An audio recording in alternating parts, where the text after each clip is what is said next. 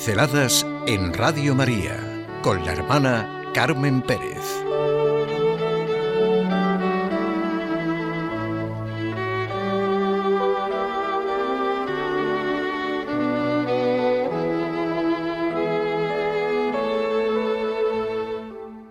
Ponerse en la cola.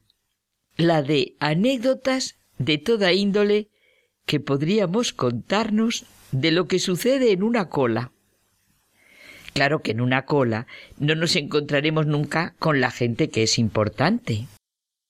Pero hace más de dos mil años, bueno, menos de dos mil años, que la persona más importante de la historia se puso a la cola.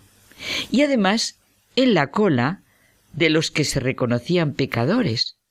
Se hizo semejante en todo a nosotros, excepto en el pecado. El hecho del que estamos hablando ha sido datado de manera precisa por el evangelista San Lucas. La aparición pública de Jesús es un acontecimiento que se puede datar con toda la seriedad de la historia humana ocurrida realmente. Tiberio, Poncio Pilato, Herodes, bajo el sumo sacerdocio de Anás y Caifás.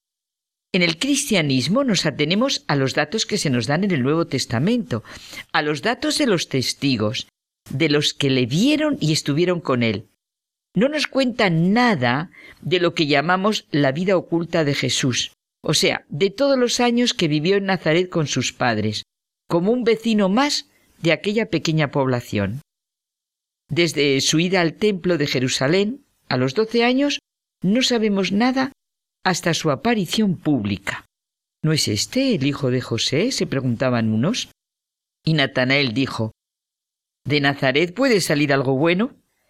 ¿Cuántos han formulado a lo largo de la historia estas preguntas? No de una manera interrogativa o llena de sorpresa como Natanael, sino de manera sarcástica y crítica. ¿Quién es este Jesucristo? Y esta pregunta se ha repetido a lo largo de la historia de mil maneras y se sigue repitiendo. Según la pregunta que hagamos será la respuesta. En las preguntas, los que están llenos de sí mismos, de sus medidas, de sus intereses y prejuicios, pues nada, ¿eh? que se van de vacío. No sabemos cómo terminó esta vida de familia y de trabajo sencillo que desde luego es para sentirla en nuestro corazón y en la rutina de nuestra vida diaria. Porque es un misterio ¿eh? y un signo y un lenguaje. Los treinta años de vida oculta.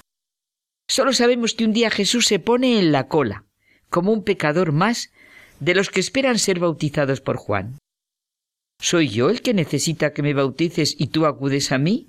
Déjalo ahora, dice Jesús. Está bien que cumplamos toda justicia. Comenta el Papa Benedicto XVI en su libro Jesús de Nazaret que en el mundo en que vive Jesús, justicia es la respuesta del hombre a la Torah, la aceptación plena de la voluntad de Dios. Jesús, con su respuesta, manifiesta lo que es importante, un sí incondicional a la voluntad de Dios. Dios es la fuente de la vida y cada uno coge el agua según como lleva a su vaso. Hay que escuchar primero a Dios y así sabremos siempre lo que hay que hacer y decir. Todos los hechos, todos los acontecimientos, el aparente sencillo hecho de ponerse Jesús a la cola, para quien sabe leer con profundidad, encierran un mensaje que remite a la realidad de lo que es nuestra vida y nuestra historia. Todo este marco, en el río Jordán, comentábamos que es la segunda Epifanía. Al humilde descenso a las profundidades más humanas corresponde la intervención del Padre. Los obstáculos desaparecen y tiene lugar un encuentro inconmensurable del que son testigos Jesús y Juan. La plenitud del Padre se ofrece al corazón humano de ambos. Este es mi Hijo muy amado, en quien tengo mis complacencias, nos relata San Mateo.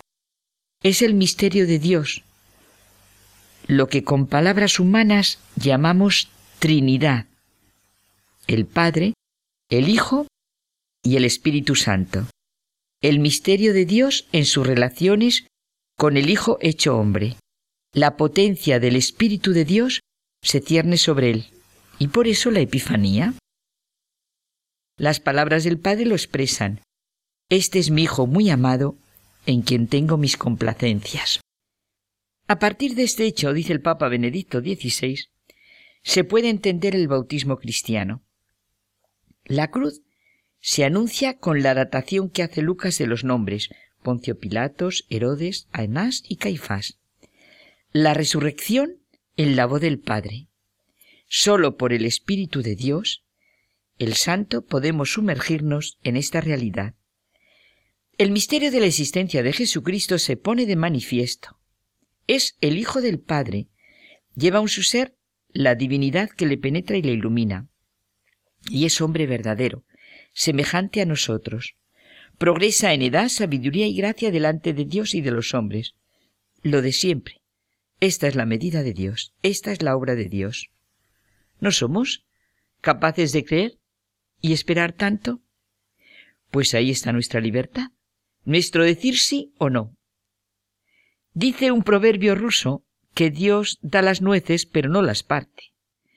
Quien nos creó, nos redimió, nos salvó sin nuestra ayuda, pues no nos salvará sin nuestro consentimiento.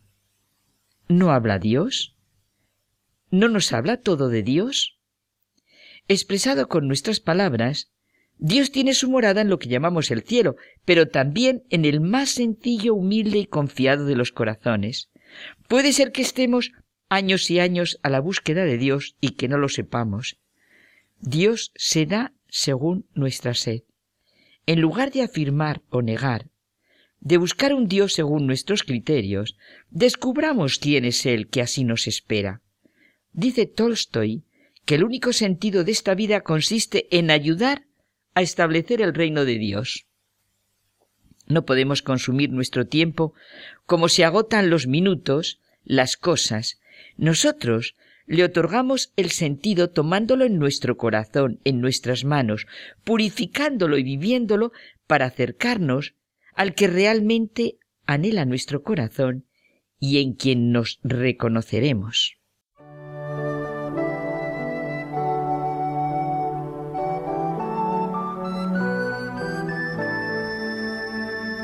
Pinceladas en Radio María con la hermana Carmen Pérez.